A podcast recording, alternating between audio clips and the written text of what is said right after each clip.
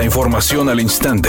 Grupo Radio Alegría presenta ABC Noticias. Información que transforma.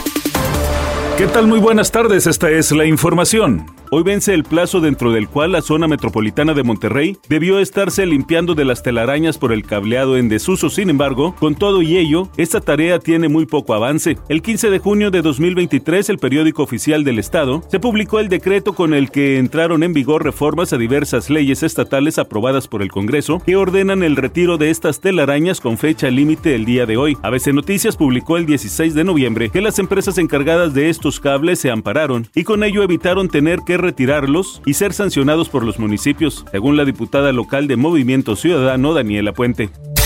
La determinación de la Junta de Gobierno del Banco de México de mantener su tasa de interés de referencia bancaria en 11.25% fortaleció al peso mexicano, que al cierre de las operaciones cambiarias de este jueves registró una apreciación de 0.37%, con lo cual la paridad peso dólar se ubicó en 17 pesos con 17 centavos por cada billete verde. De esta forma, la divisa mexicana rompió la racha de depreciación que tuvo en días pasados de 0.93% y, en consecuencia, ayudó a la estabilidad de la inflación que en estos momentos es de 4.32%. La Dirección de Selecciones Nacionales Menores dio a conocer la incorporación de los entrenadores Eduardo Arce y Alfredo Tena para asumir la dirección técnica de los representativos sub-20 y sub-18 respectivamente. Arce cuenta con experiencia dirigiendo equipos juveniles y es que él comandó las categorías sub-15, sub-17 y sub-20 del Puebla y además dirigió el primer equipo durante el actual torneo Apertura 2023. Por su parte, Alfredo Tena, quien será auxiliar de Arce y fungirá como entrenador de Selección Nacional de México sub-18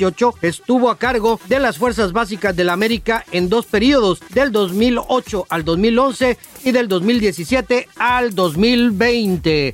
25 cintas máster analógicas que capturan a Michael Jackson interpretando canciones en el estudio de grabación de Hit Factory en Nueva York en 1994 fueron retiradas de un sitio de subastas luego de que el representante legal del patrimonio del difunto cantante amenazara con presentar una demanda esta semana. Estas grabaciones, que se presumen raras y valiosas, incluyen interpretaciones inéditas de canciones como Lost in Love, Like You, New Jelly y Rescue Me. La casa de subastas dio a conocer las 25 máster de metal de 2 pulgadas el mes pasado, generando interés tanto de coleccionistas como del propio patrimonio de Jackson.